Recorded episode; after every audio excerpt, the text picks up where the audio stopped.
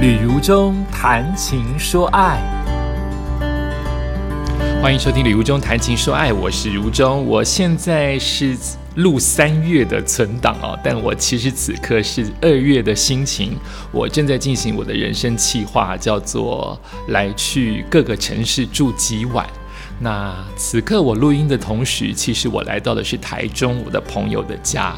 我在台中决定要住几晚，外面的窗外是寒流，十度以下的低温，再加上一直有在飘雨或是大雨哦。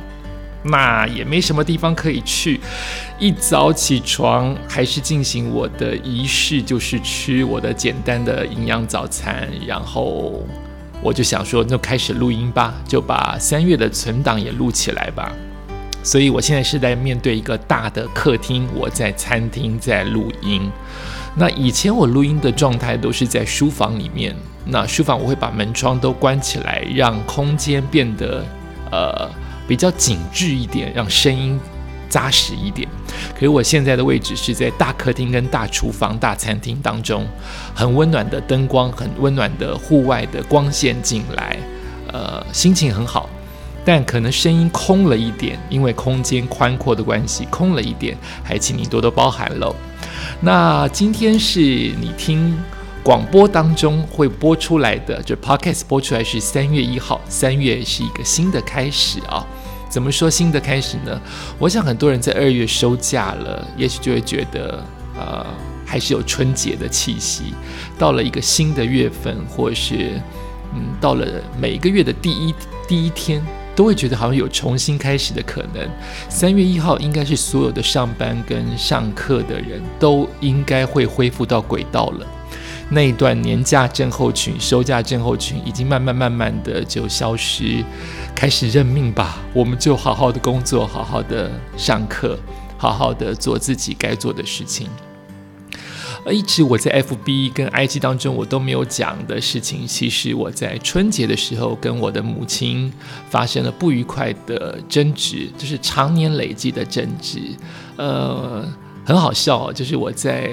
媒体当中好像被塑造成一个孝子啊，因为我好像很会照顾我爸跟我妈，事实上不是啊，事实上我是一个可能会有一点孝，但完全不顺的孩子，就是。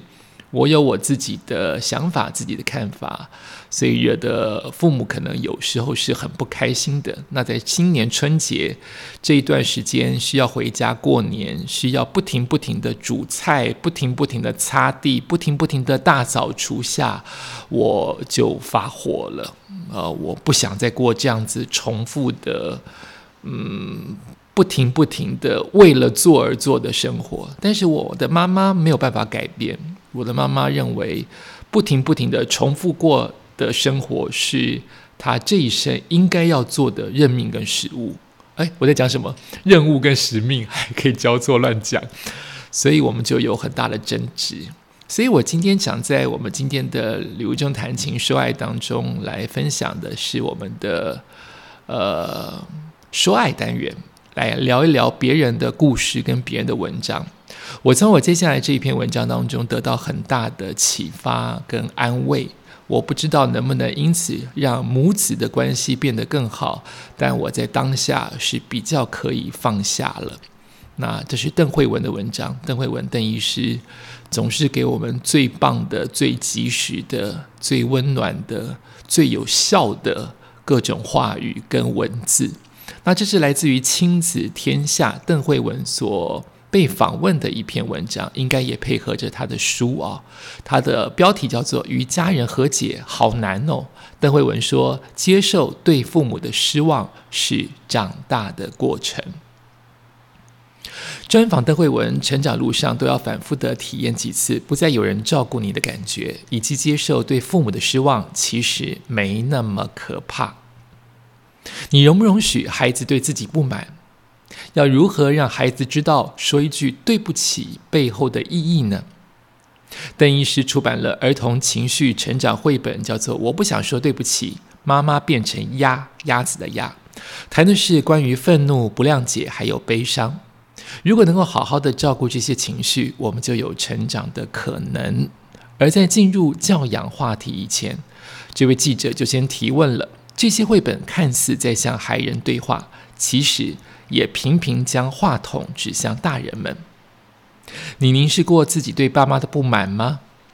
说不出对不起的人，其实内心有创伤。一是提到那些大人心里还没有被安抚的内在小孩，会跟在自己身上，在第一次恋爱的时候出现一次，结婚那时出现了一次，等到你为人父母，会发现他还是不肯走开。当年他说的那句“别再对爱情抱着婴儿式的幻想”，其实也套用在你与你原生家庭的关系里。很多时候，我们是没有办法被照顾的。而长大就是这么一回事。你准备好承接你与父母之间你们对彼此的失望了吗？一个五六十岁的人，可能都还在期待父母的了解。你看，现在有多少六七十岁的人在骂自己八九十岁的父母？有多少四五十岁的时候哭着控诉自己的爸妈？我问他们：“你觉得爸妈都那么老了，他们还欠你什么？”我告诉你，每个人都可以漏漏等的说他的老父母如何让他们失望。邓医师一开头便直下了一颗震撼弹。他说：“一个四岁的孩子可能会气妈妈为什么煮了我不想吃的东西；一个四十岁的人可能会生气妈妈为什么对他的新工作不满意。你不会因为是个成年人了就停止对父母保持期待。”像我之前接触一个案例，一个已经五六十岁的人了，要照顾自己失智症的爸妈，他感觉到没耐心，心里有很多的愤怒。仔细谈之后，发现他心里很苦。我的爸妈，你怎么这么快就不懂我了？这么快就不能跟我对话了？这么快就记不得你孙子的名字了？他看到别人的爸妈还会一起带孩子出门旅游，但就你们不行，他心里那个愤怒其实很难受。于是，不管到了几岁，我们的父母的美好想象并不会那么轻易消失，而有期待就会有失望，然后滋生更多的情绪，因为那是从小没被解决的东西。邓医师提到，这真的没那么简单。一道创伤积累在心里，而你总是太晚察觉，于是每次碰到时就会剧痛不已。然而，你别慌，你永远还有机会好起来。长大的路途上，都要体验几次不再被安全拥抱的感觉。我们首先要理解，所有的婴儿都是从爸妈应该要应付我所有的需求开始的。于是，接下来你也会慢慢的看破父母的手脚。比如说，妈妈有时候会乱讲话哦，她有时候会情绪化哦，啊，心情不好的时候处事方法会不一样哦。或者你也会看到爸妈出去的时候，跟邻居的阿姨表面很好，背后却又抱怨：“哎呀，怎么会碰到这个人呢？”很多的孩子几乎都会在成长不同阶段体验到对父母的失望。然而，大部分的时候，我们会不知道如何处理这份失望，继而一直将他们带在身上，甚至再带到其他更多的关系里面。且如前述所提到的，如果你未曾正视他，那么他将可能跟着你一辈子到老。你都还不知道如何真正的接纳自己的爸妈。对此，邓医师以心理学成长理论想给一些人方法。他说啊，人在经验对爸妈的不满时是会有焦虑的，所以第一件事情是要去处理这个震惊。父母不会再照着我的想象中走了。接下来处理的是愤怒，为什么你可以不给我我要的东西呢？然后再慢慢容许自己去接受一个事实：是我的父母可以不完美。接下来你就要开始体验，有些事情原来是我要靠我自己去做的。你不能再把所有的需求当成是父母欠你的，父母应该要做的。最后，你可以获得一种自信：是其实。我也可以，因为我超越了父母，所以我有更大的舞台，更大的自我实现。哎，我还没有讲到实践哦，这里只是实验哦。邓医师强调，但至少你给了自己一次这样的机会，慢慢的看到自己也有能力正在发展。所以我刚才读错了一个字啊。他说：“因为我超越了父母，所以我有更大的舞台，更大的自我实验。自我实验哦，还没有到自我实践哦。”来继续阅读。通常到了这个阶段，也才能重新再去承认父母还是有好用的，或比自己成熟的地方。于是，父母子女间的互信关系也能进入到一个不一样的阶段。而这个过程往往要重复好几次。你可能三四岁的时候经历一次，青春期在学校突然学到很多人生哲理，又经历一次；初入社会看到很多人际关系，你会开始对你爸妈的个性有意见，对他们对人处事的方法有意见，你又经历了一次，一次又一次。接下来还有为人父母时，以及父母年老时等等等等。人就是不断在这种超越父母，再把父母认领回来。一次又一次的过程中，完成自我的成长，像一条反射的弧线。当你感觉到自己又可以靠自己安全长大了，你就越能去修复与接受父母不完美留下的伤口。于是，所谓成长，带着兴奋，也带着孤独感。原来我可以只靠自己就走到这里呀！还有，原来我的爸妈他们真的不会在我需要的时候。就站在那里。婚姻里的冲突代表着另一种改变的可能，各自都在寻找自己想要的幸福。回家的路上，发现家原来只是被自己想象出来的。而我们也聊到，这条线路和长大以后的离家又返家的那条路，其实是很相近的。你可能因为某些机会离开家里到外地念书工作，在几个瞬间，因为距离的缘故，你开始慢慢的淡忘自己与家之间的冲突，你开始想念你的家。而几次返家路上，你随着物理距离的靠近，思念与兴奋的感觉也直线上升。然后等到你回家那一刻，你又重新感受这个家里种种让你不适应的地方，你体验了再一次的幻灭。你知道，原来家只在被想象的地方。我想，这应该是年轻的朋友比较会有感触的。说到这里，邓医师突然下了一个结论。我问那个意思是，有一天我们就不再会需要这种感觉吗？或是我们不就不会再有这种反反复复又接受又不能接受的感觉吗？等于是说，对，因为到某个阶段，那个期待与失望之间的落差就会贴合了。你不用回家，你也会记得你的爸妈就是那么可怕。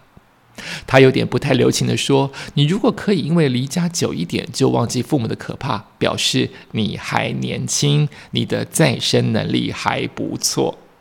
到我们这个年纪的人生阶段，不用回家，我们都会知道今年过年又要演出什么样的戏，完全都是可以预测的。”接着，邓医师说起了自己才刚和母亲发生的故事。他说。昨天我有朋友送了自己种的香蕉给我，我就很好意的拿了一点点给我妈，跟我妈说：“哎，这个香蕉很好吃哦。”结果我妈就说：“她上次也有拿楼下买的，也是人家自己种的香蕉给我，就是邓医师要给妈妈香蕉，妈妈接受之后说：‘我有给过你哦。’然后我的妈妈，邓医师的妈妈吃了一口又一口，我跟你说，她还没有吃，我就知道她要讲什么，你猜她要讲什么？”那个听 podcast 的所有的听众，你猜猜看，邓医生的妈妈会回什么？然后就想想看，如果你的父母会回什么？邓医说：“ 他说他的妈妈回说，我觉得我原本买给你的那个比较好吃。”哎，我就叹气呀，我李如中就叹气啊，我懂哈，语毕。我们相视而笑，就邓医师跟这个访问他的记者相视而笑。邓医师说：“我跟你说，我都四十八岁了。当我想，我从三岁就知道他永远会回这个答案吧。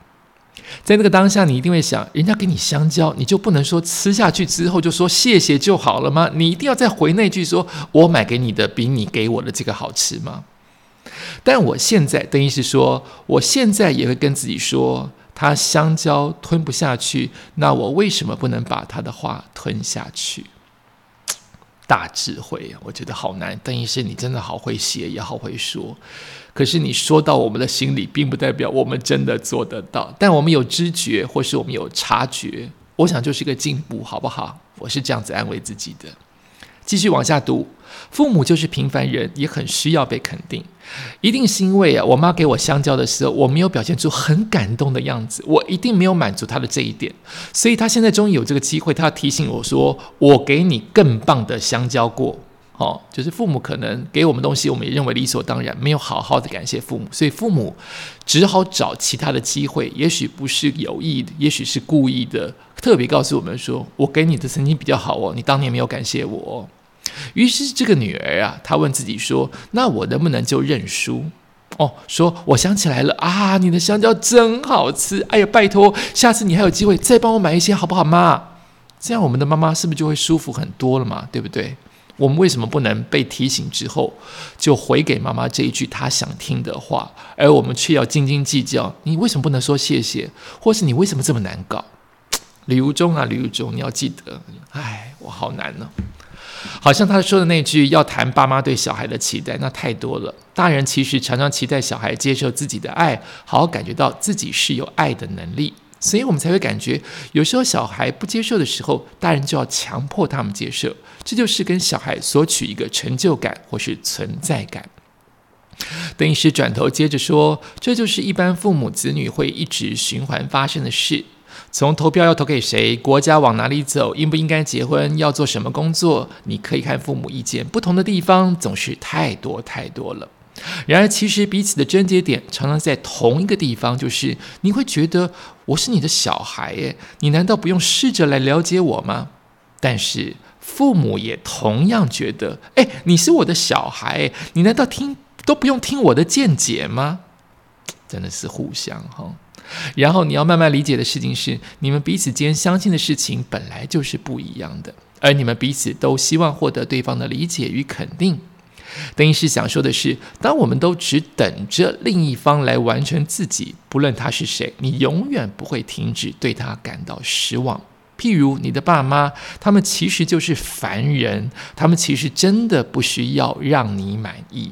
于是，从这个起始点开始去思考，你那么需要父母懂，或者是那么需要父母同意的那些东西，到底是什么？原因是什么？以这些东西什么时候你要靠自己去拿到，自己去得到啊？说到这，我已经慢慢可以想象刚刚说的那个返家的路。说到最后，我们终将不期不待，不受伤害。其实不完全是对父母失望，然后就没了，而是你可以慢慢的放下自己的期待，用更平等的眼光去看见彼此，看到你不是从谁的身上进行修复，而是可以靠自己的力量，自己让自己满意。我们要继续聊到，在生命里还有很多关系都在重复这样的模式，譬如我们与自己孩子之间，还有夫妻之间的，呃，最常见的就是我们变成了自己最讨厌的那种爸妈，或是最讨厌的那一种伴侣。这就是通常生命不会让你这么轻易满足。如果它是一个课题的话，你不会一次就完成。这是这一篇很棒的。